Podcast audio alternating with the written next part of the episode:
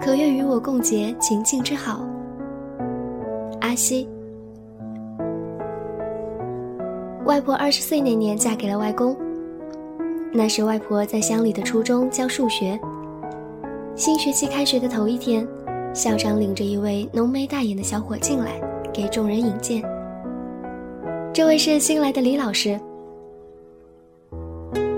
布置妥当后，校长便把李老师交由外婆带着，熟悉环境。这个李老师就是我外公。外婆领命，带着外公四处走走。外公走在外婆身边，有些神色慌张。外婆心想，他一个人背井离乡，举目无亲，便出言抚慰：“李老师别慌张，我们乡里的人都是好相处的。”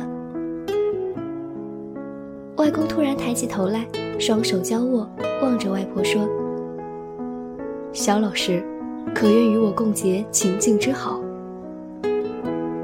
面对这个突然的求婚表白，外婆愣了，然后便大笑起来。求婚之事不了了之。外公并不气馁，每天寻一些工作上的话题拿去同外婆讨论，偶然还以挂念外婆家里那些藏书为名登门拜访，时不时又以外地人身份自居，让外婆给他指点迷津。如此锲而不舍，外公终于抱得美人归。自我记事以来。便觉得外公是个非常唠叨的人。素日里，外婆负责买菜，外公负责做菜。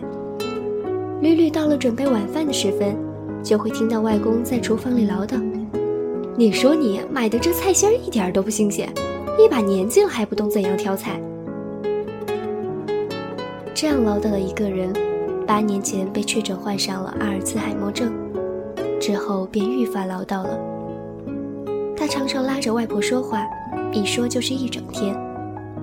大家都晓得，外公是担心以后会把想说的话都忘了。外公的病情一天比一天严重，记性一天不如一天。到了今年，外公连外婆都忘了。五一期间，我回了家，到家的那天，外婆病倒入院。